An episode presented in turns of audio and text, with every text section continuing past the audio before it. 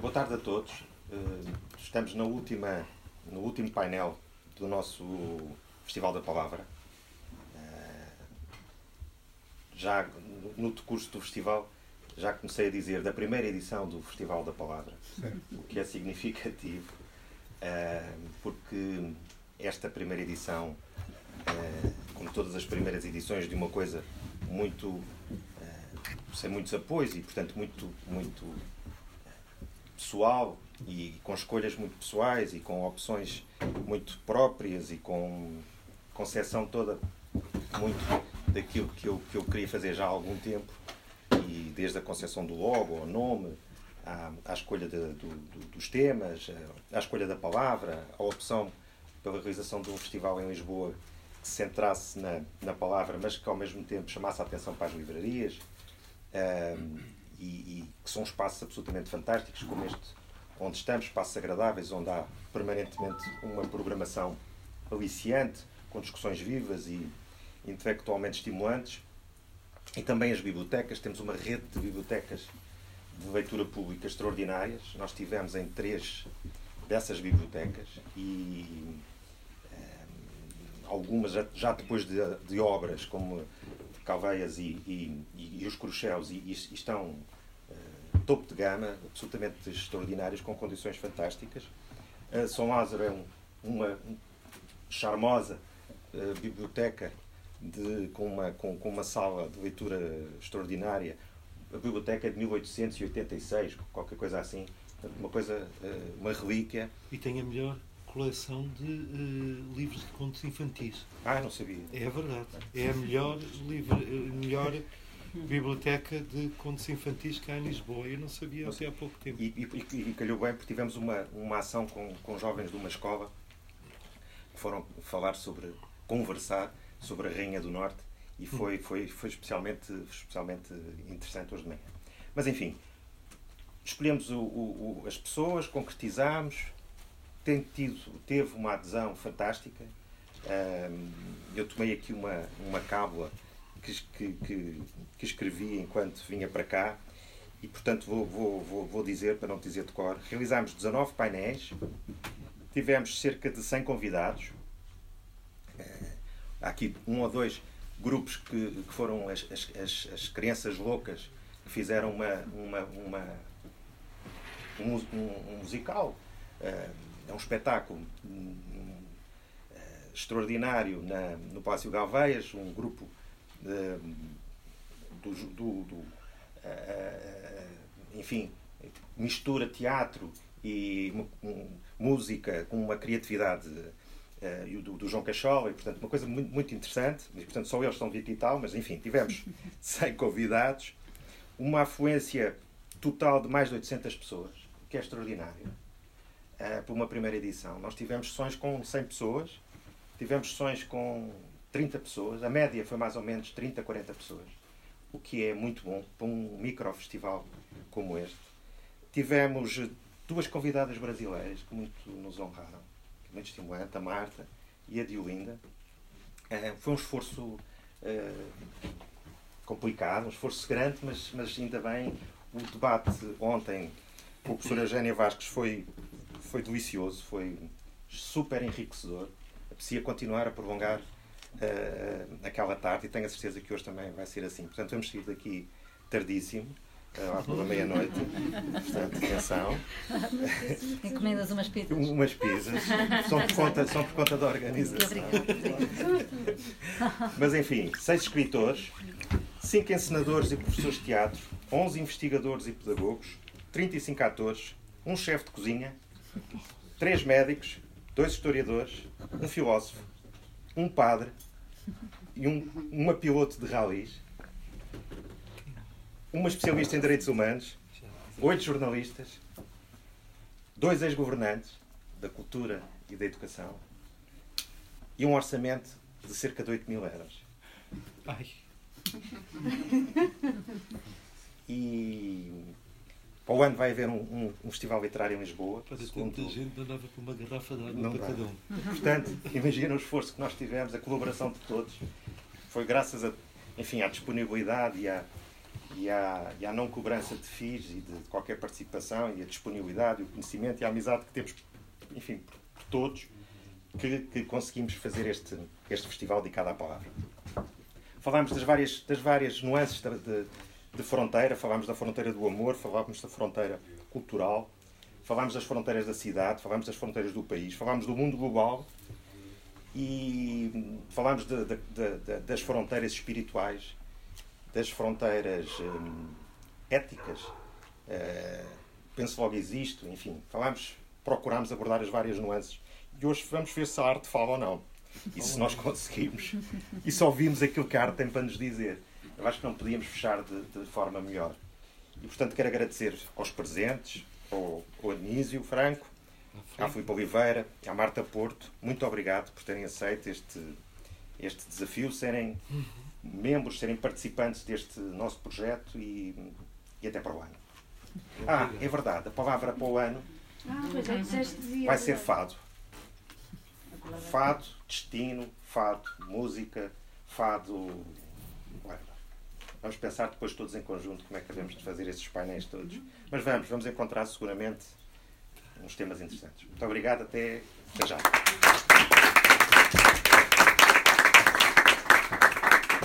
Dás a palavra à Filipe Oliveira. Parece que sim. Precisas do microfone. Preciso de microfone? Aí atrás, oh, Carlos. Oh, perfeito.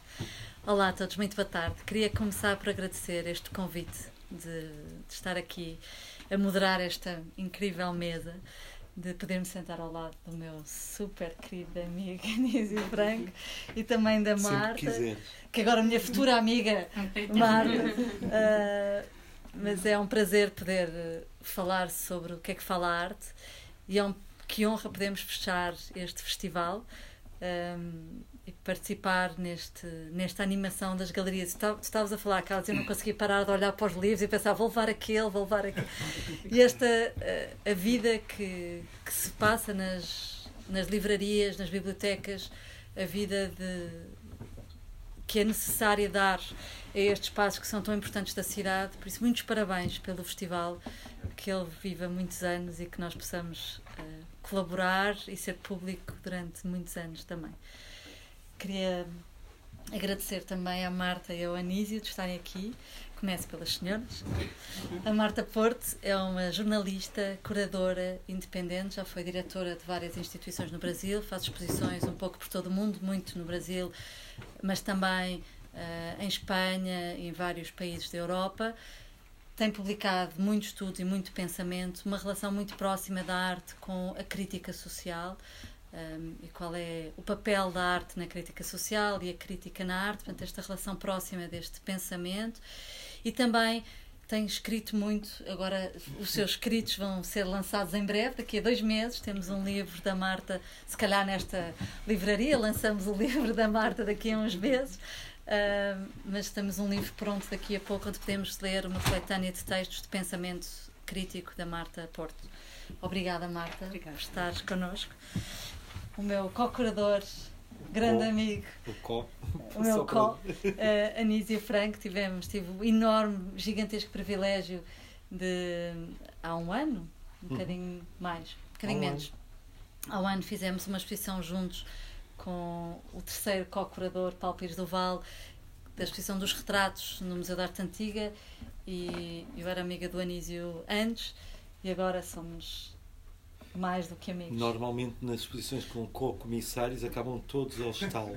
é, e, não e foi neste caso. caso não foi, não, não foi é o caso. Só beijinhos, abraços. Reforçou é. a, nossa, a nossa amizade. O Anísio é conservador do Museu Nacional de Arte Antiga, um grande. Uh, se alguma vez quiserem fazer uma visita guiada a qualquer museu, a qualquer país, é com o Anísio, que é a pessoa que melhor fala sobre a arte. Oh. Uh, é também colecionador, tem uma enorme coleção de retratos e... Se não era para dizer. Não?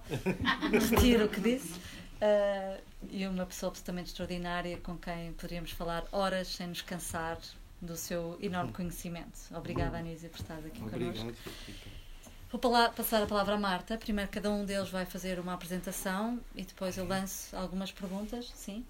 Uh, e depois abrimos. Somos. É bom sermos assim, próximos, que podemos conversar Marta, obrigada.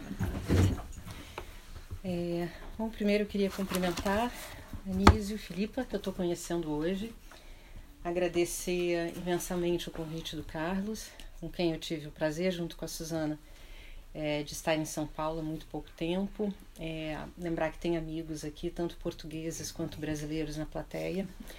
E eu é, fiz uma opção é, de fazer um texto curto, porque eu fico muito apaixonada com os termos políticos e eu achei que talvez eu caísse em algumas digressões para falar do momento atual do Brasil e eu não queria me permitir isso. Então eu falei, vou fazer uma, um experimento é, de produzir um texto pequeno, introdutório, é, em torno dessa ideia de, de arte fronteira, é, para a gente começar a pensar um pouco sobre esse tema.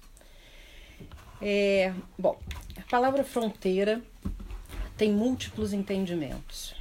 Quando eu penso em arte, inevitavelmente eu advogo a ideia de fronteira. A arte, o ato de criação artística, de onde toda a arte é tributária, tem na sua origem algumas noções associadas, como a originalidade, do sentimento e da visão do autor, a sinceridade e a autenticidade com as quais ele manifesta essa originalidade. Portanto, só essas três noções, originalidade, sinceridade e autenticidade, requerem o um postulado de fronteira, na sua acepção rigorosa de ser algo que eu reconheço como meu e que eu não reconheço no outro, ou ao contrário, o que eu vejo no outro e que eu não percebo em mim. E se entendermos que toda a arte é criada a partir de um tempo e um espaço, um território simbólico que seja, estamos de novo nos remetendo à ideia de fronteira. A partir dessas duas colocações, que fronteira é inerente à arte, quero explorar o que diferencia as ideias sociológicas e geopolíticas sobre fronteira daquelas que a arte propõe. Vou começar com uma afirmação de Ilha Brigogini, Prêmio Nobel de Química, quando ele associa arte e criatividade com os fenômenos irreversíveis que ocorrem na natureza. Diz Ilha: o universo em torno de nós é apenas um exemplo do universo possível. O que as artes trazem para o mundo real é essa variável. A ideia de que a realidade é uma entre várias possíveis. E que as diferenças nos alimentam, ampliam probabilidades e possibilidades de vida e não as restringem, como os fenômenos naturais e biológicos. Nesse sentido, a arte que nasce da ideia original de fronteira algo que não é comum, para oferecer uma universalidade composta de diferenças e não de igualdades, composta de uma espiritualidade não religiosa, guarda na sua essência a ideia de alteridade como postulado da sua existência, criando um amálgama de sons. Amálgama é uma palavra que se fala em. Muito bem. Sim. Muito bom. Uma palavra muito boa. Amálgama. criando um amálgama de sons, cores, traços, gestos, olhares, entonações, grafias, corpos distintos para o universo de possibilidades de um tempo e espaço nem sempre linear. Isso não se dá de forma inocente, Há choques, aversão, agressão, opressão, todas essas emoções filhas do sentimento de estupefação, o que Aristóteles chamava de assombro, que soca os clichês, preconceitos e conceitos, cruzando muitas vezes uma linha de risco, absolutamente necessária para as artes e para a sociedade. Amos Oz, nosso poeta israelense, tem uma passagem deliciosa sobre essa ideia. Enquanto a fofoca se basta com a profundidade da pele, a literatura consegue às vezes realizar o milagre, o milagre de cavocar sob a pele. E enquanto a fofoca pretende nos agradar e lisonjear, a literatura tenta nos perturbar. Assim, um boato dirá: Ó, oh, o homem está ficando velho. Um romancista medíocre escreverá: A velhice é uma coisa triste. Mas Chekhov pode escrever sobre um velho médico curvando-se para uma moça desmaiada, tomando seu pulso, erguendo-se e pronunciando essas três palavras devastadoras: Eu esqueci de tudo. Quando escrevo, não estou me dirigindo, continuando como os ossos. Quando escrevo, não estou me dirigindo principalmente às emoções dos meus leitores, embora também esteja falando sobre emoções. Não estou me voltando para o intelecto dos meus leitores, embora esteja falando também para ele. Primeiro e primordialmente, estou me dirigindo à sua curiosidade. Eu lhes digo, como um bom guia de turismo diz a seu grupo, que percebam algo de novo numa cena que já lhe é familiar. Que imaginem como ela pareceria se estivéssemos bem no alto de uma montanha, que se ergue acima de nós ou lá embaixo, naquele porão onde uma mulher, todos os dias, pendura suas roupas para secar Outro poeta israelense que eu amo, Yehuda Amishai, traduz essa ideia com uma frase muito simples: Onde há verdades, flores não nascerão. A arte conectada desde a sua origem traz essa possibilidade, inerente à vida, de não tornar a ideia de fronteira em medo, barreiras, muros, indiferença e opressão. E não se pode negar a romper com a inércia que dos clichês produzidos por mente poucos criativas e pouco curiosas. Nós somos os jardineiros de Erruda Michai. Se há uma função e um desafio para a arte em toda a história da civilização, é desconfiar, transcender e debochar das grandes verdades que aí estão. Está Obrigado.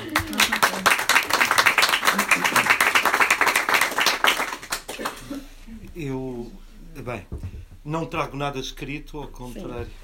De, uh, e temo, enfim, decepcioná-los, porque depois de um, de um, texto tão brilhante e tão agradável de ouvir, uh, o que eu gostaria de introduzir aqui neste debate é algo de muito mais concreto, porque é no, no no concreto da arte que eu trabalho, que eu trabalho com, a, com objetos de arte, que tem a ver exatamente com as questões fronteiriças. É, é uma, uma questão muito atual uh, que eu gostava de introduzir aqui, que é a questão da, enfim, da devolução uh, de obras de arte, uh, as fronteiras como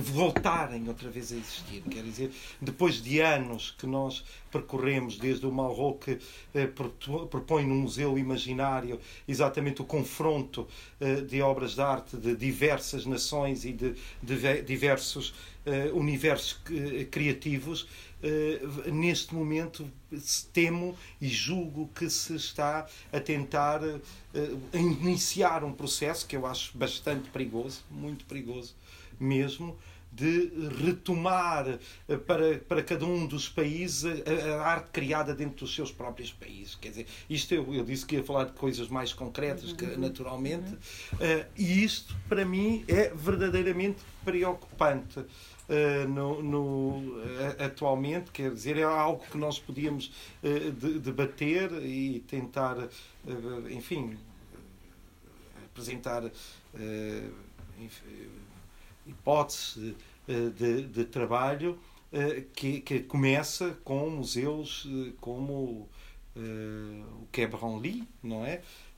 a, iniciar um processo de devolução de obras de arte ou eles, que eles chamam a descolonização dos museus europeus. que entretanto já se estendeu uh, ao nosso país e, e, há mesmo neste momento, julgo que uma lista uh, de, de, provocada por um partido político uh, a, fazer um inquérito de obras de arte que cada um dos museus tem e que, que, ele, que o museu julgará ou que eles acham que foi uh, extraído do país de origem uh, de, de, uma forma ilícita. Sendo que, naturalmente, a minha posição é de que as obras de arte têm um teor universalista. E é para isso que nós fazemos museus, é para abrir o universo e não para fechar. Eh, quando às vezes me dizem me referem, ah, entretanto, saíram não sei quantas obras de arte, eu obviamente fico preocupado, tem a ver com o património nacional e, e com a representação do património nacional. E, por outro lado, no íntimo, até fico satisfeito. Quer, quer dizer que as nossas criações, ainda outro dia alguém me veio dizer, muito aflito, olha que o, o, o, o Metropolitano de Nova York comprou, acabou de comprar um baldaquim da batalha. E eu disse, pois, eu sei do processo todo, eu tentei impedir uh, que, que houvesse essa transação, quando, ele, quando essa peça que eu não sei como é que saiu do país, porque há todo um processo uh, de, de, de exportação eh, de, de, obras de arte. Eu soube que ele tinha estado em Londres, no antiquário, tentei uh, segurá-la naquela altura, mas ele já estava a negociar com o Metropolitano Nova. Agora disseram, bom, a peça está no Metropolitano Nova e eu, no fundo, senti uma enorme satisfação. Quer dizer que o Metropolitano Nova Iorque quer uma peça da batalha e é importante que, que, que haja uma peça da batalha. Fomos nós que há pouco tempo promovemos, por exemplo, a, a compra eh, de uma obra de arte da Josefa Dobitz para engrossar o gigantesco, não lhes interessava nada, à partida, acervo do Museu do Louvre. Eh, e que, mesmo assim, eles desejaram eh, ter uma pequena obra da, da, Josefa Dobitz. E, foi o próprio museu que, o Museu da Arte Antiga, onde eu trabalho, que incentivou essa aquisição, porque já temos no nosso acervo bastante, bastantes peças da Josefa. Uh, ao contrário, uh, o outro o processo que se, de, de pretender uh, de, a devolução de obras de arte, acho, como dizia, bastante arriscado, na medida em que isto, primeiro, parece-me revisionismo histórico, quer dizer, voltar a refazer a história. Não estamos a falar, obviamente, daqueles casos criminosas, não é? Eh, de, de, que são roubos, e são roubos, quer dizer, isso não, não estou a referir-me, obviamente, a essas obras que são verdadeiramente roubadas, são criminosas, são, eh, são passíveis de polícia, e isso eh, é a polícia que tem que tratar, não somos nós que temos que estar a, a, a eleger as obras que devem ou não ser devolvidas aos países anteriores, porque de facto neste momento o, o, Prado não não responde a isto diretamente, mas fez uma, tá, uma exposição muito interessante sobre os 200 anos do Prado, eh, em que um dos núcleos é exatamente sobre a reflexão dos artistas contemporâneos sobre o Museu do Prado. Quer dizer, os 200 anos do Prado provocaram eles próprios eh, uma eh, leitura distinta das obras que estão em exposição em termos contemporâneos. E isso já nós todos sabemos uh, que o Picasso deliciava a, a, a, a roubar, uh, enfim, imagens uh, de, das várias culturas à volta deles, e nomeadamente cultura, as culturas africanas. e depois começarmos a andar para trás e, e, até onde é que vai este processo de reversão das obras de arte pelas fronteiras diversas que, que, que, entretanto se formaram ou deixaram de se formar, com os impérios e os impérios que se desfizeram, uh, por aí fora. Claro que os impérios têm, eh, têm esse problema grave, quer dizer, o império absorve uh, não sei quantas nações, não é? É por isso que se chama império. Porque, é porque domina não sei quantas nações e, e, e, e, e atrai-as para o seu centro. e foi assim que se fez o Louvre, e foi assim que se fizeram outros tantos museus do mundo. Uh, enfim, há o problema do, o eterno problema dos marbles uh, uh, com o British Museum. será que, que, se deve devolver efetivamente e fazer reverter essas fronteiras? Voltar outra vez para, para, para a Grécia? E se isso acontecesse, o que é que os gregos fariam com os egípcios. Eles também levaram coisas de, da Grécia nos tempos idos da história de, de, para o Egito e foi tão importante para a criação artística no período Egito, no período grego. E o que é que dirão os uh, romanos de, dos, do que levaram para os gregos? e por aí fora. Esses são apenas uh, alguns exemplos uh, que poderíamos dar. Ou se essas peças têm um caráter efetivamente universal e servem em qualquer parte do mundo. É isto que me, que me interessa refletir. Achas que fiz bem? Introduzir, introduzir este problema muito premente é isto. Uh, gostava de conversar uh, sobre, sobre estas questões. Leu o relatório? O relatório Sarsa-Boi, já o leu? Uh, não. Mas não, não li, não. É o relatório francês? Sim, ah, isso, isso, isso. Já li, Sim, já li passagens, exatamente, sobre, sobre esse relatório. Eu não sei a questão para mim são naturalmente os critérios eh, de devolução. Eu julgo que uh, o que lhes eh, preocupa ou que preocupa uh, uh, os conservadores daquele museu, que obviamente estão imbuídos de um espírito anticolonial, digamos, é, à partida, devolver peças que foram extraídas de, dos países de forma ilícita. Mas eu acho que isso não é um problema que nos cabe a nós. Eu acho que isso é um problema de polícia, de, eh, de, de investigação judicial. Eh, de saber porquê. Porque como é que se faz essa devolução? Entretanto, esteve cá uma ministra da Cultura, não foi? Eh, de Angola. E, e, que chegou e disse: Bom, os museus portugueses estão cheios de obras de arte nossas.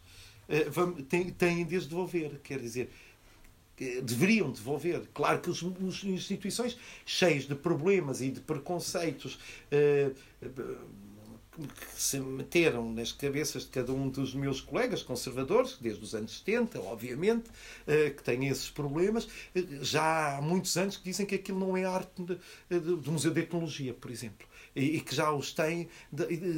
esse preconceito leva-os, por exemplo, a não expor constantemente a melhor das melhores coleções. Eu diria que não quero estar a exagerar, isso, quem faz estas coisas é o Rui Afonso Santos, mas, uh, mas eu não gostaria de exagerar de, de, desta forma, mas talvez o melhor museu português seja o Museu de Etnologia, não quer dizer isto que seja o mais visitado, nem o mais conhecido, uh, nem, mas as melhores coleções e mais coerentes e, mais, e internacionalmente mais importantes são com certeza as coleções do Museu de, de Etnologia. Eh, com critérios é que se fazem eh, essas devoluções. É isso que me preocupa. Quer dizer, se é que é possível fazer eh, essas devoluções. E, portanto, já foram à, à Sociedade de Geografia, imaginem, que é formada em 1880 e, e, e, e 70 e tal. Quer dizer, a saber que se os missionários que trouxeram aquelas peças, em que circunstâncias é que elas foram trazidas, em que, de que maneira foram realmente arrasadas preocupante para mim é efetivamente o que aconteceu uh, com as placas do Benin, uh, do British Museum. Que isso foi mesmo, todos sabemos, não é? Foi um castigo. Foi um castigo não imperial. É o caso. Diga? Aliás, não é o único caso. Peço desculpa, não Sim. sei se. Sim. Podes, é? Podes, claro. Uh, Perguntei-lhe se leu o relatório, porque Sim. uma das coisas que eu aprendi lendo o relatório é que esta não é uma questão nova uhum. de todo. Muitos colegas nossos, quando se referem a isso, dizem-nos que agora uh, não é verdade. acusam uh, os meios anglo-saxónicos, etc. E não é nada novo. Há, há, há países, há estados que reclamam obras que são importantes para o seu passado, para a sua identidade, com provas desde o início dos anos 60 e uhum. ninguém ouvia. e provavelmente agora ganharam mais voz, ou há ouvidos mais dispostos a ouvir. Uhum. Uh, sinto que a grande diferença é essa, porque dados não faltam, em relação, sobretudo no caso da Alemanha uhum. e da França. E fiquei também chocada quando li o relatório com o diretor do Museu Cape que Sim. disse que uh, tomaram alguns uh, riscos céticos. Correram riscos céticos. E diz isso assim, foi um ponto final compreendo. Mas, mas é como eu digo, cada caso é um caso. Não é, não se trata de tomar uma decisão uh, deste, deste género. Uh, bom, uh, aquelas coleções são de etnologia. Eu sei muito bem que, como boa parte das coleções de etnologia, particularmente as africanas, vieram parar cá a Portugal, foram oferecidas pelo comandante Ernesto Vilhena, que por sua vez as adquiriu com e, e efetiva uh, sentido de colecionador. Não acredito, sinceramente, que tenham sido extraídas, roubadas de uma forma Claro que nós, isso é muito simples dizer. Podíamos trocar aquilo por um saco de arroz, não é? Uma peça uh, de. Uh, bom, mas, mas, que fez outra coisa fundamental. Foi criar um museu, ele próprio, na, no, no Dundo. O Museu de, do Dundo existe uh, ainda hoje, lamentavelmente muito dilapidado pelas circunstâncias da Guerra Civil, Uh, mas estão lá, está, uh, está lá o Museu do Dundo, que ele deixou peças significativas na, no, no, próximo, no próprio Museu do Dundo e trouxe uma parte que, lhe, que fazia parte da coleção dele, que era uma coleção que ele tinha feito uma escolha uh, pessoal. Claro que ele tinha uma força, enfim, colonial por trás dele e tinha um era, era o senhor dos diamantes, não é? Era, e, ele, e ele podia comprar aquilo por meia dúzia, por dois ou três diamantes, por exemplo. Mas uh, não sei se ele fez isso, não, não, não tenho a certeza absoluta, mas, mas de facto comprou de uma forma lícita. Uh, adquiriu de uma, de uma forma uh, lícita e não, e não ilícita. a verdade é que essas peças têm um mercado ainda hoje internacional e há quem as adquira. Há colecionadores uh, extraordinários uh, neste momento a comprar essas peças, num momento que corre. E essas peças são transacionadas mundialmente, sendo que o centro de, de, negócio desse tipo de peças nem é Portugal sequer. É a Bélgica, particularmente. É, é Bruxelas é o maior centro de, de, desse tipo de peças de, de, negócio e de comércio. Mas eu não queria tirar o, o protagonismo, porque a Marta não. disse coisas tão bonitas. Então vou, vou, vou, fazer uma pergunta à Marta, depois já volto a ti, que eu quero te fazer outra pergunta sobre Malvada. isso. Malvada. Sobre... Sim. Oh, Marta, obrigada pelo teu texto, super bonito. Hum. Acho que havia imensas coisas para falarmos sobre isso. Eu acredito imenso de que desta ideia de que a arte nos dá possibilidades de estarmos noutros universos uhum. não é? e, de, e de vermos o universo de outra maneira, de o imaginarmos de outra maneira. Um, e tu falas. Uh, uma das coisas que tu dizes no final é que a arte, a função e o, desafio, e, a, e, a, e o desafio da arte é desconfiar, transcender e debochar as grandes verdades. Uh, eu gostava que tu falasses um bocadinho sobre isso. Uhum. E depois, como é que a arte pode fazê-lo? É? Uhum. E depois, como é que esta relação, que era a pergunta, se a arte fala, como é que nós escutamos? É? Como é que nós, espectadores, uh, que vamos a uma exposição ou que vamos fruir a arte, podemos uh, encontrar este universo ou perceber este deboche de expressão, este desafio que é feita a arte? Onde é que está esta relação entre uh, o que um criador cria e põe para fora e depois o que nós, espectadores, tentamos perceber é que nos é dar a ver? É, acho que talvez um curso. Para responder essa questão. É uma, um curso inteiro. É. Mas vamos lá um pouquinho. É... Temos imensas horas, não era até meia-noite, Tem... é. Bom, eu, eu não consigo. Meu pensamento é, é em, em, torno das questões da arte, ele é muito voltado é, para as discussões mais macros, né, que eu acompanho é, em vários países. E eu acho que uma das grandes crises que a gente está vivendo hoje é uma crise é, de um mundo que foi paulatinamente domesticando as artes, no sentido de que é, a, o próprio sistema de produção artística é, foi defendendo uma série de regras, de ordenações, é, o que é possível, o que não é possível, é, dentro de um processo expositivo, ou as editoras o que vai criando um, um, um sistema de autocensura permanente, né?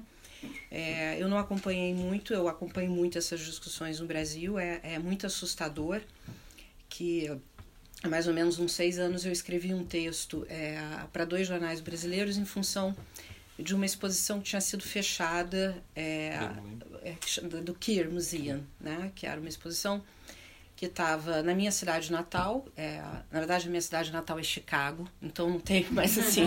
eu cresci em Porto Alegre, é, no sul, no extremo sul do, do, do Brasil. E, e, lá tem um centro cultural que é financiado por um banco, que é o Santander. vocês conhecem bem. E já, enfim, já existe um desconforto é, do que exatamente os bancos fazem quando se propõem a atuar no campo da cultura. Né? Assim, existe todo uma, um questionamento em torno disso. Mas essa exposição foi fechada em função de uma pressão é, de alguns grupos de pessoas é, que não entendem absolutamente nada de arte e que isso é previsível, ou seja, né, se a gente for lembrar a história da arte, a história uhum. dos impressionistas e uhum. tudo, é, sempre existe um processo de, é, de oposição e de desconforto que vem é, com produções artísticas contemporâneas, seja ela em que meio for. E eu acho que isso é da natureza da arte. E o que me incomoda é que, nas duas últimas décadas especialmente, é, nós que atuamos no campo cultural, é, a gente acabou tendo, ganhando mais relevância do que os próprios artistas, num certo sentido. Quando você analisa é, os programas de incentivo, de fomento, é, a ordenação dos museus, é, das galerias, dos centros de arte, você começa a ter a próprio, o próprio mercado do uhum. campo da arte, você começa a ter uma série de imposições, de definições estéticas e você tem uma dificuldade muito grande é, de quebrar e romper com essas estruturas, né? Então é, é previsível num certo sentido e a gente está enfrentando uma, enfim, um avanço do conservadorismo no mundo inteiro, não só na América Latina, mas na Europa especialmente. Eu acompanhei recentemente, teve uma exposição do Robert Memberdorf aqui. Sim, claro. Pois é. Eu vi essa exposição em 1980 e poucos, é, com meu pai em Nova York, e as fotos eram muito mais picantes. E eu era uma jovem adolescente. E hum, meu hum. pai era um médico que morou anos nos Estados Unidos, e nós fomos no Whitney Museum. A gente, nós entramos, era uma exposição que tinha luz frontais e ninguém. Tinham várias crianças e ninguém estava pouco se importando com aquilo. Sim. E aí a pergunta que eu me faço é o que mudou nesse tempo? Né? O que mudou é, e em que sentido que toda essa estrutura que nós montamos, altamente profissional, o mercado da arte, as feiras de arte, é, as grandes editoras eh, e tudo isso construiu um processo de domesticação é, da linguagem, dos conteúdos, tudo passou uhum. a ter uma, uma, ser responsivo ao mercado. No Brasil, obviamente, isso tem um dado muito mais claro. Nós temos uma lei de incentivo à cultura, que ela é uma lei que não é exatamente de fomento às artes, ela é uma lei de marketing cultural. Então, na hora que você vai desenhar um projeto é, para apresentar para um possível recurso, apoio, você já tem que dizer nesse processo quem é o teu público-alvo. Bom, não sei se um artista sabe qual é o público-alvo dele. Não sei nem se ele está interessado em dizer isso, né? Isso não é da natureza do processo artístico, então acho que esse é um ponto central e ao mesmo tempo você tem que dizer como que a pessoa e a instituição que está te apoiando ganha com isso. É, isso é estranho à natureza do mundo da arte. Tá? Não quer dizer que isso não seja necessário para as organizações, mas num certo sentido, é, tal, o que eu venho colocando em praticamente todas as plateias com as quais eu falo é que isso tem leva a um sintoma político. Ele é lento, ele é gradual, ele é silencioso. Mas quando você olha para o lado, você percebe o grande impacto que isso tem na formação de valores, na formação do olhar e das sensibilidades de um conjunto muito grande de sociedades. Né? É, numa discussão como essa, isso é meu, isso não é seu. Então, é, toda essa concepção é, do, digamos, do Estado liberal, e aí o Estado liberal eu não estou falando do neoliberalismo, eu estou falando da democracia liberal, tal qual ela se constitui num determinado momento, ela é, ela é tributária é, de uma ideia de liberdade, em certo sentido. E a liberdade ela tem que estar em todos os sistemas. Inclusive a liberdade é, de um conjunto de artistas experimentarem coisas que agridem o senso comum. Né? E se nós, é, que estamos na linha de frente de um sistema de produção cultural não formos capazes de absorver os nossos próprios preconceitos e as nossas próprias existências, isso jamais vai se tornar algo que entra dentro do plano da disputa política. Evidente que eu acompanho muito, é, o meu trabalho essencial é sobre imaginário, então eu entro muito para o mundo da arte mais a partir dessa, desse, dessa né, olhando esses aspectos.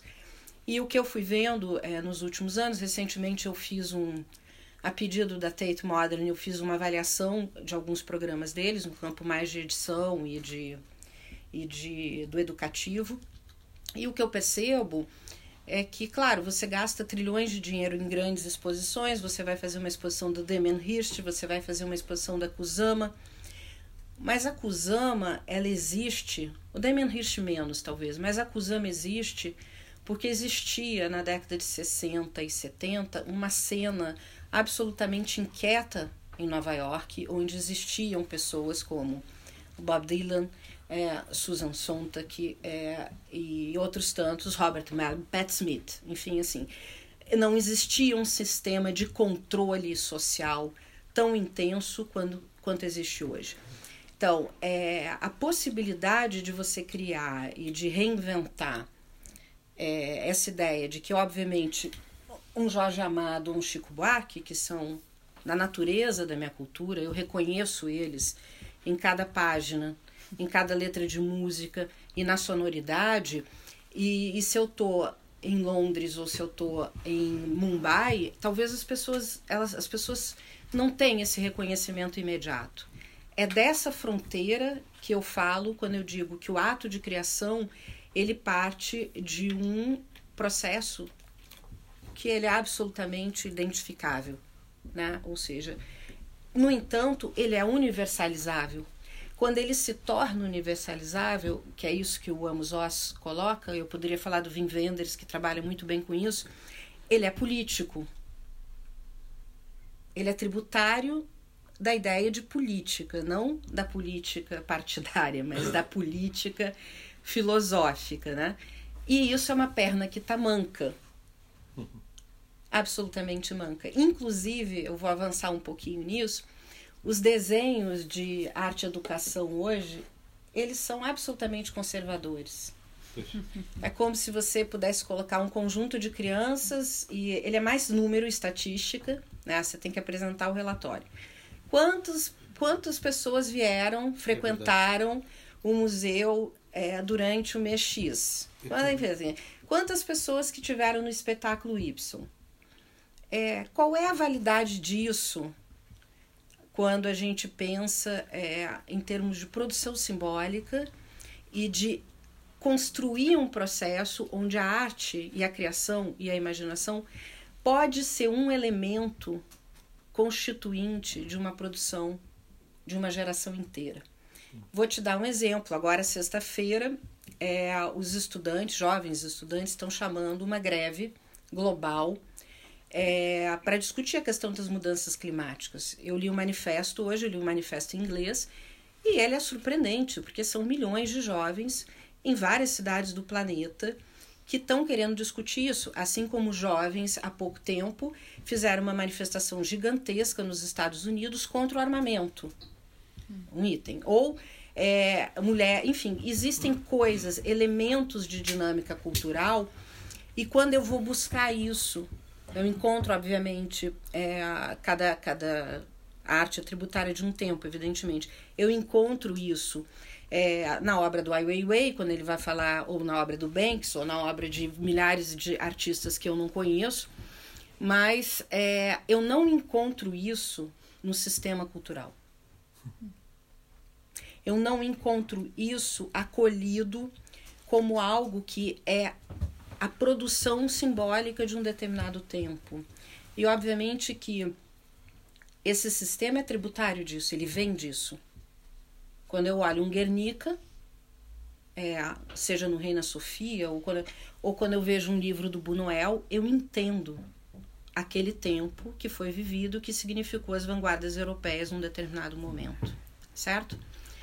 Então, é, qualquer capacidade é, de pensar essas categorias que a arte propõe para o mundo, alteridade, curiosidade, transgressão, elas são elas dependem, elas são inerentes à possibilidade de que esse sistema consiga se abrir, ser menos capitalista, vamos falar claramente, assim, é o público, é o, o dinheiro, sei lá o quê. É, aí a arte vai falar.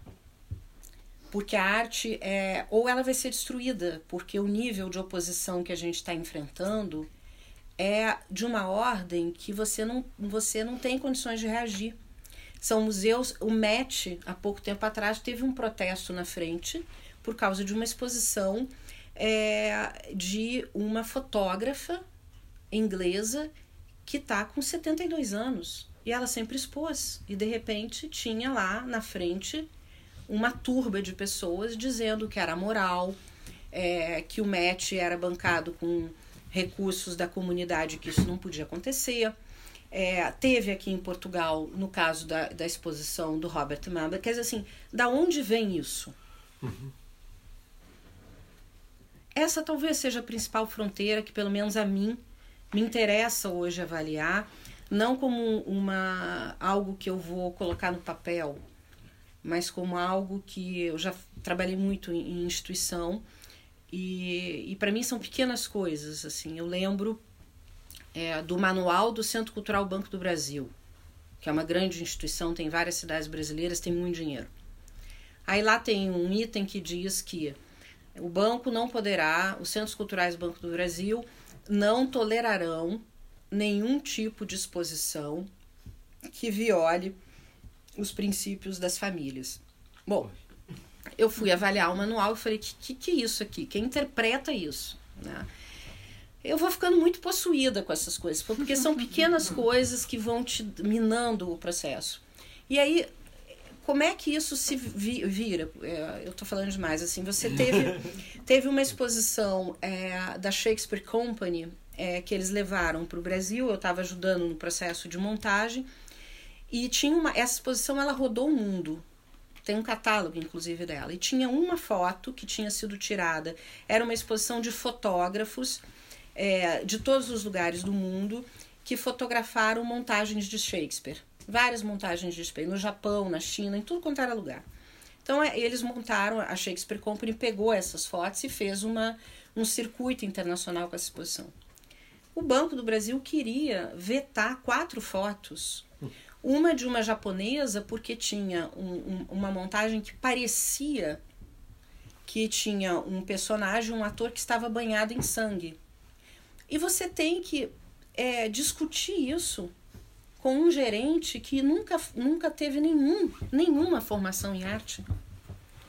E isso é necessário ser dito, às vezes. É preciso que às vezes você diga, é, na hora, diga, olha, desculpe, mas você não tem formação para avaliar isso. Por mais que isso pareça é, agressivo e ostensivo, é, a pessoa se ela se, ela se cobre atrás de, desse tipo de coisa, das estatísticas. É, e isso vai construindo um mundo muito difícil da gente interromper. É, é, uma, é um trator, é um caminhão andando em cima de cada um de nós. Então, eu acredito que, para além dessas questões que o Anísio colocou, que eu acho que são fundamentais, e acho mais, eu acho que elas vêm desse, dessa anterioridade aí, sabe? Dessa anterioridade. De repente, a arte, que sempre foi um espaço é, que chocou a ideia de fronteiras no sentido clássico, é, geopolítico, sociológico, ela passa a fazer uso desse tipo de categoria é, de uma forma despudorada. Então é um pouco essa discussão que eu, que eu gostaria de colocar. Assim. Obrigada. Bem, muito uh, food for thought. Eu acho que é super interessante. Uh, eu há pouco tempo, tenho dois filhos e há pouco tempo fui com os meus filhos ver uma peça de, de dança e primeiro não me queriam deixar entrar porque, era, eles, porque eles eram pequenos e a peça era para maiores de 14, eles não tinham 14 e não deixámos, eu sou a mãe, quero levá-los. E no fim o meu filho disse-me, foi muito perturbador. E eu disse, que bom, porque eu acho que a arte tem que perturbar. Uhum. E, na verdade, uh, eu concordo inteiramente. Uh, cada vez mais eu acho que não é tanto um problema da arte, mas das instituições Sim. artísticas, é um problema sem dúvida político. Uhum. Cada vez mais somos mais conservadores, cada vez mais somos mais fechados. Um, e temos que ver coisas que nos agradem, nunca somos chocados, uhum. é? ou, ou, tapam, ou retiram, ou não podem entrar. Ou como, é uma sala fechada. Uma sala fechada. Como se nós não fôssemos pessoas capazes de ver sangue, ver sexo, ver coisas que a arte sempre nos fez chocar e pensar e repensar o mundo e repensar como é que nós olhamos para as coisas e o que é que elas significam. Um, eu acho que é, é, muito, é muito perigoso o caminho que as coisas estão a tomar. É? é muito perigoso quando. É muito perigoso os números. Deixa, Desculpa. Sim, sim. Diz, diz, diz, diz. Eu não sei, eu não sei se a responsabilidade não é também nossa, porque nós que estivemos como elementos ativos dentro desta, eh, não soubemos eh, avançar tão rapidamente sobre a sociedade que de forma a explicar como as coisas são. Por um lado, eu vivo eh, nos museus e, uhum. e os curadores e todas as pessoas vivem nesta dualidade, é tentar explicar as coisas, tornar as coisas pedagógicas de maneira a que cheguem e, e, que, e, que as pessoas, enfim, eu estou a falar já em coisas ideais, não é? Em sociedades ideais, onde, onde as pessoas percebam o que nós estamos a fazer, a fazer e, por outro lado, não as, não as, as emergir em informação excessiva, porque é uma das questões que eu também acho grave em relação às fronteiras. Nós criamos fronteiras em, em torno das próprias obras na nossa, na, no nosso uhum. discurso, quando fazemos posições. Uhum. Uh, uh, por exemplo, Mas, um lado. Vamos, vamos poder falar, não vamos? Claro, sim. Okay. Sim. Mas claro. Então quer falar? Não, não, não, não, não, eu concluí a ideia. Diga, diga, diga. Uh, eu penso que a questão deve ser colocada imediatamente a montante. Que deve ser colocada a montante. Imediatamente a montante. Ah, tá. E a montante, eh, quero dizer com isto o quê? Há um painel de pessoas que são curadores, uma senhora que é moderadora, e eu pergunto: algum artista aí? Hum. Zero. Uhum. Uh, porquê? Porque, enfim, socorrendo-me do brasileiro, eu dizia a curadoria tomou conta do pedaço uh, e o artista, a única coisa que faz é, se quer ter acesso a determinados espaços e se quer até mesmo expor, deve obediência àquilo que entendem os curadores. Eu não estou a dizer é o vosso caso, mas. Não, você tem toda a razão. Portanto, quando estamos a fazer, ou, ou, ou a queixar-nos das, das, empresas ou das instituições, uhum. que na maior parte delas são de facto culturalmente e artisticamente ignorantes, os gestores desta história, mas eh, eh, com certeza, se calhar, o que eles têm que perceber de facto é de economia, eh, não é? Uhum. Uh, nós estamos a acusá-los, ou melhor, os curadores estão a acusá-los, os críticos, os historiadores estão a acusá-los daquilo que devem acusar-se eles mesmos. Porque quando se parte para fazer a seleção de uma coleção, de um, de um, de um número de obras de artes para, fazer, para serem expostas, a minha, a minha pergunta é esta. Qual é o curador, o historiador ou o crítico que está capaz de fazer uma, uma escolha conscienciosa? O que é que ele percebe de psicologia? Qual é a relação que ele pode estabelecer entre a assinatura de uma arte e aquilo que a, aquilo que a própria tela eh, eh, expressa? Porque há uma relação que se pode estabelecer logo pela assinatura relativamente a, a, ao que está pintado, porque a assinatura diz-nos qual é a relação que aquela mão tem com o cérebro que pintou a obra. Isto ultrapassa os, os livros que, que possam encontrar nas universidades, uhum. porque isto só pode ser possível adquirir com experiência no terreno. E eu disse aqui há uns anos a um, a um, a um curador da Brardo, quando ele me disse, perguntou se ainda pintava, com um ar que me achava o último dos moicanos, e eu disse, claro que pinto. Pinto. Disse, pois, mas isto está muito difícil. Disse, mas a culpa é vossa. Nossa, claro. Porque vocês são, são, quem, são quem está a mediar a relação entre quem produz e o público e não estão a fazer o, o, trabalho bem feito porque não estudam suficientemente para poderem ser explícitos, esclarecedores e poderem informar as pessoas que necessitam de informação. Porque quando estamos a falar de fronteiras, a pergunta é, a primeira, qual é a fronteira que existe entre o autor e a pessoa que suporta o autor? Qual é, qual é a diferença? O que é que separa o autor do, do, do, da, da, pessoa? Porque há uma coisa que nós temos que perceber. Eu peço desculpa por tomar o termo. Uh, mas temos que perceber, uh, mas muito rapidamente, é? que o, o, o artista ou o autor é a voz de um ser humano que tem necessidade de expressão da sua própria expressão. Uhum. Ele tem as suas próprias análises, os seus próprios sentimentos, as suas próprias vontades, os seus próprios desejos, uhum. que têm a ver com uma coisa que se chama o padrão genético, independentemente da miscigenação a que nós hoje assistimos. Uhum. Porque, uhum. enfim, nós vivemos muitas das nossas guerras pessoais, têm a ver com aquelas as guerras de, de genes de, de diversas eh, partes do, do, do, do, universo que estão em conflito, porque, enfim, tudo bem. Então, esta é, a questão esta é a questão de base que tem que ser colocada. Porque essa é a grande, a, a grande fronteira. Porque muitas das vezes o que é que acontece? A gente pergunta. Eh, pois as pessoas criticam porque uh, acham que as obras de arte são provocatórias e não podem ser mostradas para pessoas de bem ou para pessoas de família. Se calhar podem. Sim. Agora é preciso, agora é preciso é que quem domina o espaço da explicação e da informação consiga falar com a voz que vem de dentro. Uhum. Com a voz que vem de dentro, não é com a voz que vem de fora. Com a voz que vem de dentro de, de forma a chegar às pessoas e a fazê-las entender. Porque depois é o seguinte: eu sei, por experiência própria, porque convivo com colegas, que grande parte da rapaziada que passa a vida a fotografar nus e a pintar nus, aquilo vem de frustrações sexuais. Eu não, eu não, sou, não, não sou um moralista. Muito longe disso. Agora, quer dizer, é preciso que as pessoas não encontrem na tela ou nas fotografias o escoamento daquilo que não conseguem fazer na realidade. Porque quando um indivíduo está suficientemente alimentado sexualmente e, e comida propriamente dito, ele não pensa muito nisso. E, quando o fizer, fala de uma forma eh, muito natural, que é perfeitamente aceitável. Quando o indivíduo começa a martelar muito na mesma cena, muito na mesma onda, quer dizer, há ali alguma coisa que não está bem. E a arte, ou melhor, para se perceber a arte, para se perceber o fenómeno da arte, há uma coisa que é fundamental. Ninguém pode esquecer o lado antropológico e a, e a, e a parte da psicologia. Quer dizer, estar a, olhar para a, estar a olhar para a arte apenas como uma peça que foi feita num determinado tempo, eu diria, por exemplo, nesta altura, sem ser abusivo, que eu vejo a história da arte. E o que é a história da arte? A história da arte é, resume-se, pura e simplesmente, a uma compilação de registros cronológicos. Mais nada.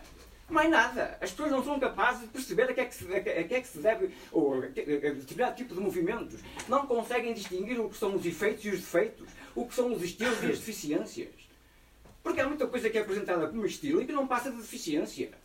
Eu digo isto muitas vezes, já cheguei a falar isto em algumas situações, em que, por exemplo, eu cheguei a dizer uh, a um colega com quem estava a falar, porque estava a defender um estilo que não era um estilo, uma deficiência, e eu disse imediato, então calma, se olhares para aquela porta e entrar alguém e te convencer que tem um estilo, não acredites, é uma deficiência.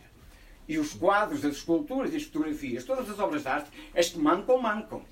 Agora, é preciso que nós percebamos e consigamos distinguir aquilo que são as deficiências e aquilo que são os efeitos, o que são os estilos e o, a criatividade. O que é criatividade? Acho que ficou claro. Para dar tempo a outras pessoas. Eu peço desculpa. Obrigada. Para outras pessoas poderem intervir. Eu, eu, eu acho. Não sei se posso. Acho que tem toda a razão que há uma que há uma uma componente um, um, o artista, os artistas apresentam as obras de arte e acaba aos curadores e às pessoas que, que, que que apresentam essas obras de arte fazer relações e tentar explicar. Era isso que eu dizia, era, é a questão uhum. pedagógica e fazer, uh, fazer falar uh, as obras de arte que, as pessoas, que, o, que, os curadores têm defeitos. Claro que têm. Nenhum curador, como nenhum artista, é perfeito. Uh, e, portanto, quando eles, eu acredito de boa vontade, quando, eles, quando os curadores tentam reunir uma série de obras de arte e juntar com outros artistas, é tentar fazê-las falar, fazer as obras de arte falar. Porque, sinceramente, um artista fala apenas pelas suas obras de arte. Nem não vou pedir a nenhum artista é uma coisa que nós não pedimos nem gostamos de fazer, que se ponha a falar sobre as suas próprias obras de arte. Ah, e ela já mas, está. Mas, mas, mas, mas, é exigível. Não acho. É exigível. Não acho. Porque, porque eu antes, antes que você não me acho. compreenda, eu preciso de me compreender. E para eu me compreender, eu preciso de, de, de, de que você me entenda. Sim, eu porque sei. O diálogo eu sei, eu sei, eu sei.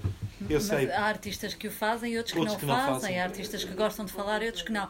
Mas também concordo consigo que os curadores são uma fronteira, como as uhum. instituições são fronteira, e há que arranjar métodos de, hum. e há uhum. muitas maneiras de quebrar estas fronteiras. Hum. Desculpe, ia fazer uma pergunta. Espera aí, espera aí, que aquele senhor estava primeiro, já vou assim. Eu, do alto da minha ignorância, atrevo-me a falar. Ah, eu acho que o artista expôs aquilo que vai na alma. Uhum. E penso que ele não está a antagonizar aquilo que foi ricamente dito aqui. Acho que há um ponto de encontro. Sim, e, e ele é claro. muito claro. Uh, com isto não quero dizer que uh, neste momento eu sinta que há uma nova inquisição, uh, que há uma brutalidade do politicamente correto, que uhum. há uma frente da escola do ressentimento que nos faz sentir a todos, ou quer que nos faça sentir culpados. Eu não me sinto culpado de nada. Tenho coisas em casa que trouxe da África. Não as roubei. Há bocado no início eu disse, um saco de arroz pode ser muito importante. Uh, em Dar Shalom, uma vez, uma pessoa disse vai tu negociar, tens jeito. Eu não roubei ninguém. Uh, talvez tenha negociado melhor que o outro, mas uh, dei aquilo que uh, acharam que, que, devia ter sido dado. E, e depois, tocando os dois lados, por um lado, vejo um, a ditadura, como disse, do, do politicamente correto e da escola do ressentimento. Por outro lado, vejo que é muito difícil.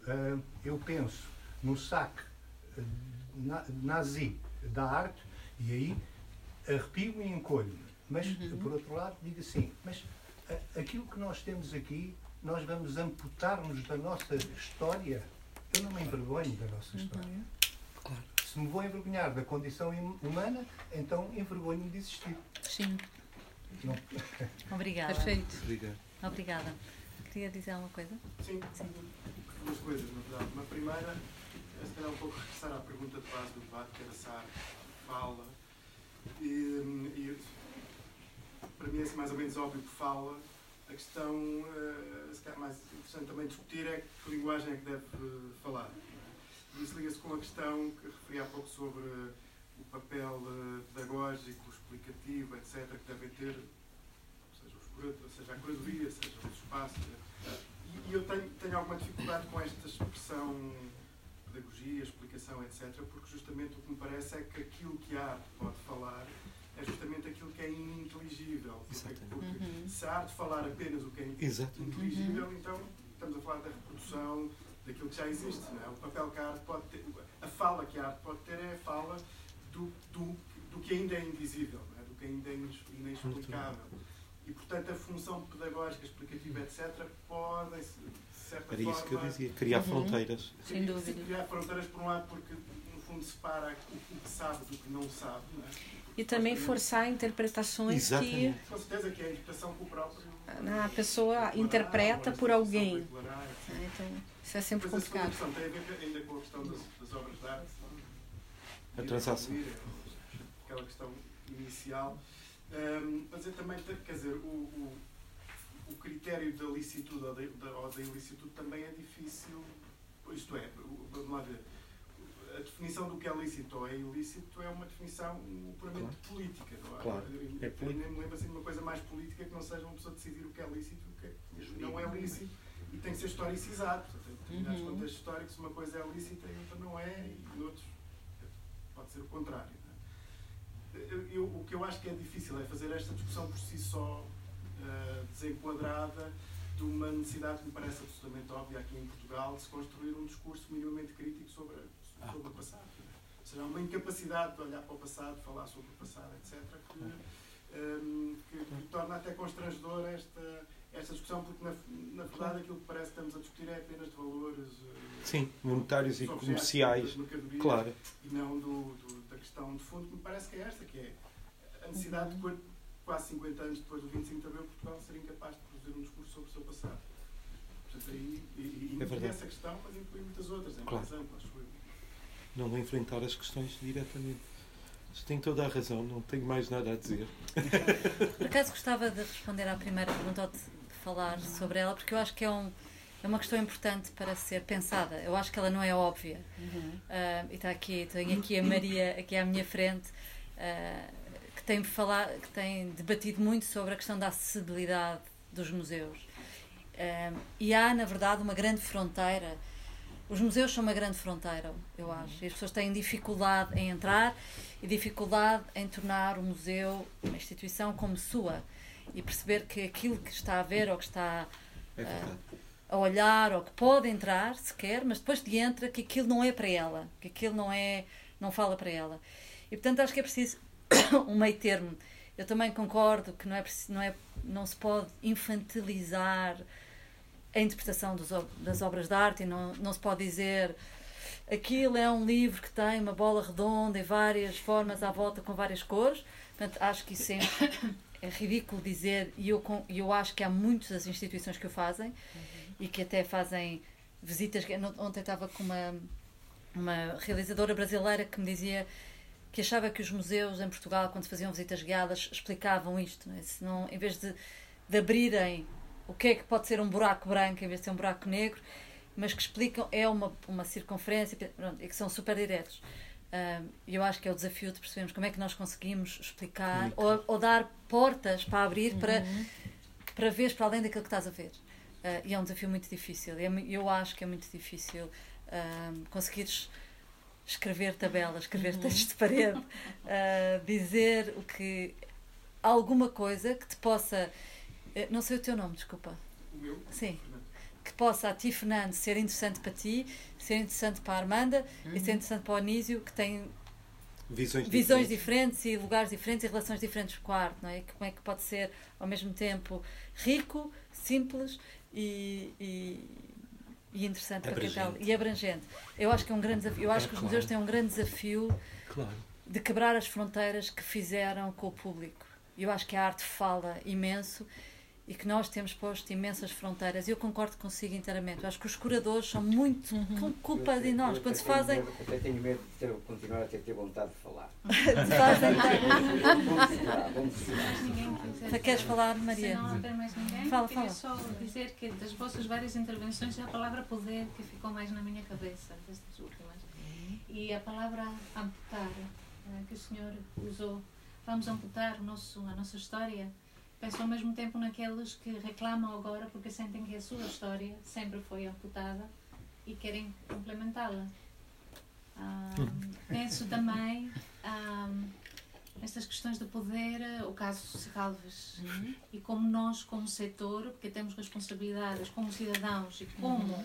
profissionais da área, reagimos a uma situação constrangedora, uh, onde poucos falaram, é poucos, Poucos artistas tomaram a decisão de dizer eu retiro as minhas obras uhum. e a maioria está à espera caladinha para ser reprogramada na Serralves. É Ou houve uma fila para entrar de uma hora para ver a exposição da Joana Vasconcelos, que ninguém assume de ter programado, etc. Não é uma, uma, um, um conselho de administração que se explica muito mal e que nós não nos importamos. E é uma entidade que recebe 50% quase, não, 40% do seu, do seu orçamento é dinheiro. Ficamos caladinhos. É verdade. Eu não posso falar sobre isso, obviamente. Eu tenho que já estou como aquele querido amigo, que é artista, tenho que me remeter ao meu silêncio. Não, porque a primeira, a, a primeira questão que se coloca, e eu peço desculpa se me mandarem calar, eu daqui a bocado vou embora. É, é, a questão que se coloca é pura e simplesmente esta Primeiro, a dirigir os museus, qual é a ligação afetiva dos dirigentes dos museus ao mundo da arte? Primeiro, essa é a primeira questão. Qual é a relação verdadeira? Eu, pela experiência que tenho, porque tenho percorrido vários e tenho conhecido várias pessoas, uh, e portanto isso legitima a, a, a, opinião, é que alguns deles, para não dizer a maioria deles, são pessoas, são figuras de famílias com alguma, algum estatuto que têm aquelas figuras em casa. E cada vez que eles se movimentam, partem uma jarra ou partem uma lâmpada, eh, a, a melhor coisa é metê-los, enfim, eh, eh, a dirigir um museu, porque se fizerem as neiras, os prejuízos não são cada família, não são quem. porque, na hora da verdade, nós vamos falar com aquelas pessoas e estamos a falar chinês porque ninguém nos percebe.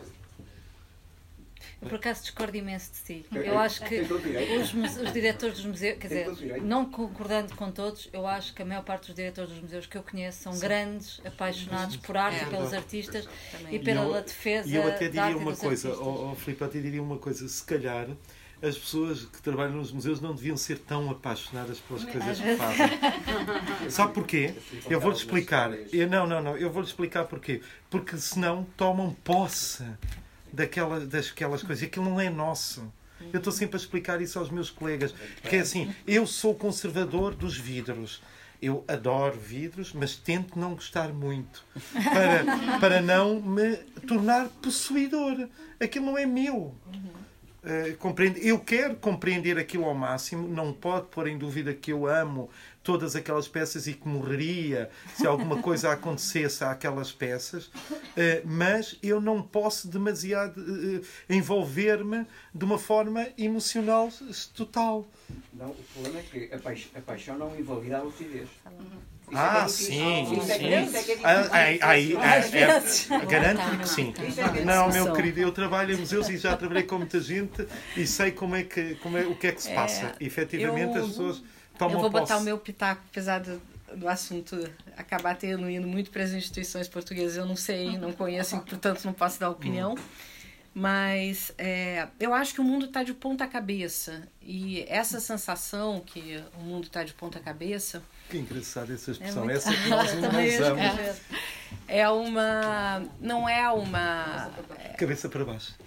É uma. Na verdade, é, a, é uma constatação eu estava lendo hoje, por exemplo, é, eu vou muito à Inglaterra, eu estava lendo hoje que 75% dos jovens que têm menos de 25 anos é, são contra o Brexit.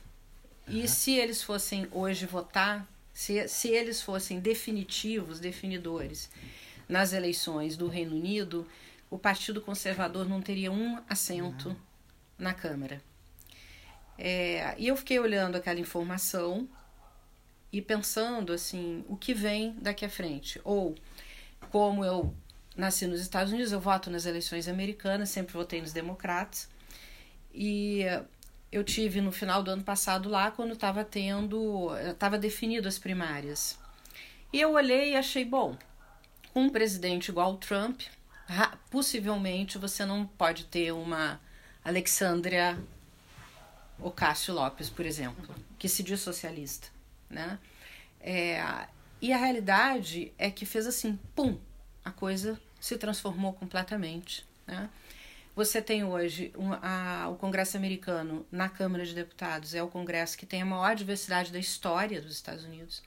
Você tem, por exemplo, a primeira mulher de jihad, que é uma coisa que não existia até um pouco tempo atrás.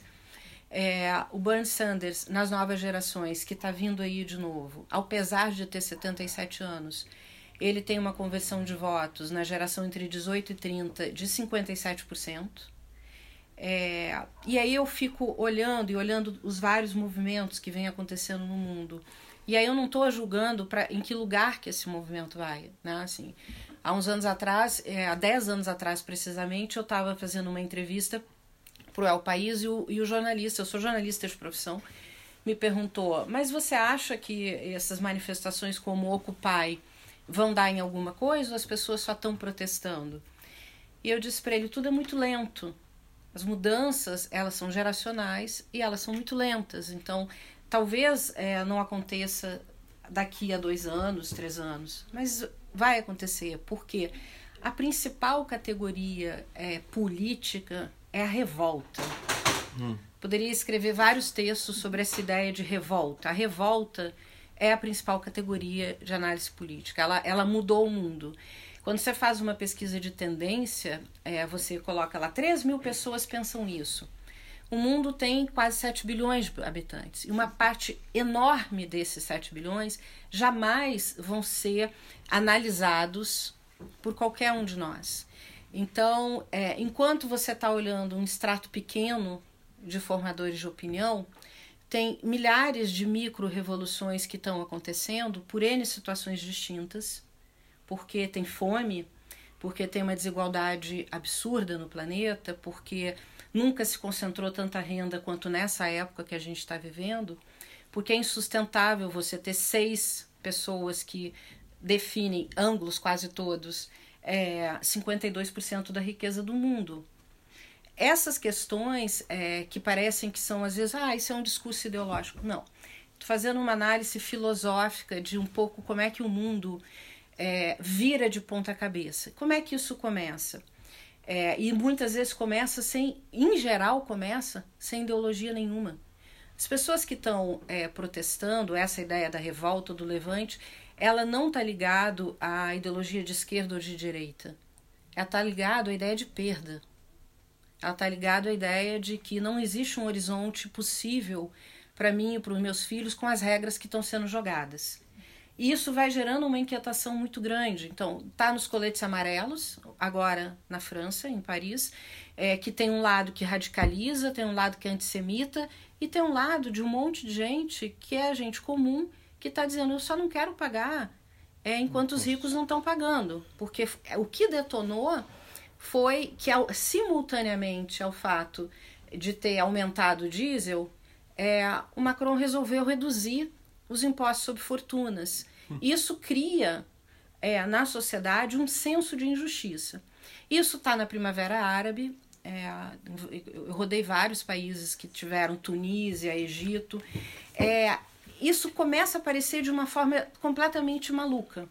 De repente, isso começa a ter um grau de organização, é, um grau, um certo sentido geracional, tá? E aí quando eu vejo, e talvez demore uma década, eu não sei, quando eu vejo os movimentos, e obviamente nos países que, que têm talvez uma, é, uma organização cívica, uma história de participação cívica maior, isso a gente consiga ler com, com maior clareza. É, mas esse momento que eu considero que é um momento de pernas para o ar, um dos sistemas mais conservadores é o sistema que organiza a área da cultura e das artes. E aí, é, isso tudo gera uma coisa que é uma, uma espécie de anomia, isso que você está falando, uma, uma, um adormecimento de um conjunto que é uma dimensão absolutamente fundamental, porque ela simboliza e deveria simbolizar, e assim foi a cada tempo, tudo isso que está sendo vivido. E aí um sistema conservador, ele não abre o caminho, o fluxo para essas coisas acontecerem. Como é que esse sistema tem que acontecer? Eu não sei. Não sei. Talvez não seja nem nós aqui que a gente pode, mas ele tem que mudar, ele tem que sofrer transformações. Quando você fala, por exemplo, da questão é, da sexualidade, tudo eu entendo. Por outro lado, nunca teve redes de pedofilia tão amplas no mundo. Né? Só o Brasil, no ano passado, teve 60 mil estupros. O Brasil é o quarto país em femicídio no mundo. E, ao mesmo tempo, as pessoas estão fechando exposições porque não querem ver nus. Então tem aí, e nós não resistimos. E nunca tiveram tanto Nós dizemos, não, então se tem um grupo aqui de, de evangélicos que querem fechar a exposição, nós, como instituição, não podemos agredir o senso comum. Aí você vai lá e tranca a porta. Quando o país inteiro demonstra que está doente. Ah, é Sim, então assim, o próprio presidente da República, no meio do carnaval, faz um vídeo que é assim é, sem tirar todo o fato de que ele não entende nada de liturgia do cargo mesmo, né? É, ele colocou para uma multidão de pessoas a pornografia explícita. Então, é, e ao mesmo tempo ele é o cara que diz: não vou dar dinheiro para nada do campo da arte e da cultura. Fecharam todos os sistemas de financiamento no Brasil nesses dois meses, todos, todos, todos. Não existe mais. Não sei nem como é que as pessoas vão sobreviver. Então, o que eu tenho reclamado, e eu com toda a ignorância, a humildade é, é que, que a gente tem que ter mesmo nesse momento, é que essas mudanças são inevitáveis. Nenhum de nós aqui sabe qual é a direção dela, mas isso faz parte da história da humanidade. Se chegou num, num lugar é, onde a principal categoria cultural hoje a ser analisada é a revolta, não é protesto, é a revolta, porque a revolta é uma categoria cultural tá? E aonde que isso vai nos levar, não sei, mas sei que manter um sistema do século XX que não responde a esse tipo de dinâmica e que você tem que ficar fazendo visita guiada para garantir que a criança vá e ela não vai voltar quando ela for jovem, porque aquilo não interessa a ela, certo? É, se isso não mudar, ou se a gente não se comprometer com essas mudanças, que às vezes são jurídicas, são legais, é de toda a natureza, é, a gente vai ser aquilo que vai desaparecer da história. O processo de desaparecimento institucional é, de várias questões, ele existe. ele existe, ele, ele se coloca. Né? Não quer dizer que não vão continuar existindo artistas, mas é, eu não acredito que esse sistema, da forma como ele foi estruturado, ele resiste muito ao tempo. Essa noção de espetáculo, de fruição. Uhum. Isso não tem a ver com tecnologia. As pessoas, no meu ponto de vista, elas colocam isso numa discussão que é completamente acessória. Ah, porque o tablet, porque quantas horas que a criança passa, não sei. Isso, isso me interessa muito pouco. Eu tenho três filhos também, que inclusive são de gerações diferentes. A minha filha mais velha está com 28 anos e a caçula tem 12. Então eu vejo a mudança que ocorreu entre essas, essas duas gerações, que é muito grande, de atenção, de capacidade de associação de ideias. Uhum associação, que é a natureza mais importante. Como é que você associa né, uma coisa e outra? Isso vai criando uma angústia muito grande, mas é, eu percebo que não dá para ser nesse grau de conservadorismo. E aí não é se uma exposição está aberta ou não. São os editais, são os programas de fomento, é, são os indicadores, é tudo isso, esse sistema inteiro que a gente inventou, que eu não estou dizendo que ele não é relevante, é, mas ele não acompanha de maneira alguma. E aí você, o ser humano, vai levando isso para um outro campo. E esse campo me parece que está bem doente, do ponto de vista. Isso é, é, diria até só há uma espécie animal que eu, que eu, que eu, que eu considero ser geneticamente doente, a espécie humana. é, é que eu conheço como geneticamente doente. São só questionamentos, assim, eu não tenho respostas, não. Sim. Não sei se têm mais perguntas, mas se calhar depois deste animado debate acabávamos esta conversa. Uh, agradecer muito mais uma vez ao Carlos. Obrigada, Sana, também. Acabamos já? Acabamos? Oh, Marta, foi Agradecer ao festival. Que Marta ah, mas, foi. mas temos que acabar em numa nota bonita e esperançosa. E eu acho que que a arte nos pode ainda salvar uhum. e que a liberdade da arte nos pode mostrar o caminho uhum. e são festivais como este em que podemos discutir falar a palavra, falar, quebrar fronteiras, uh, falar abertamente uns com os outros, estarmos juntos nestas uhum. salas, nestes lugares de pensamento e, do, uhum. e onde o pensamento nos reúne que podem fazer mudar o mundo e acho que podemos. Obrigada por nos ajudar a estarmos no caminho. Obrigada a todos, obrigada aos nossos convidados. Obrigada a vocês. E até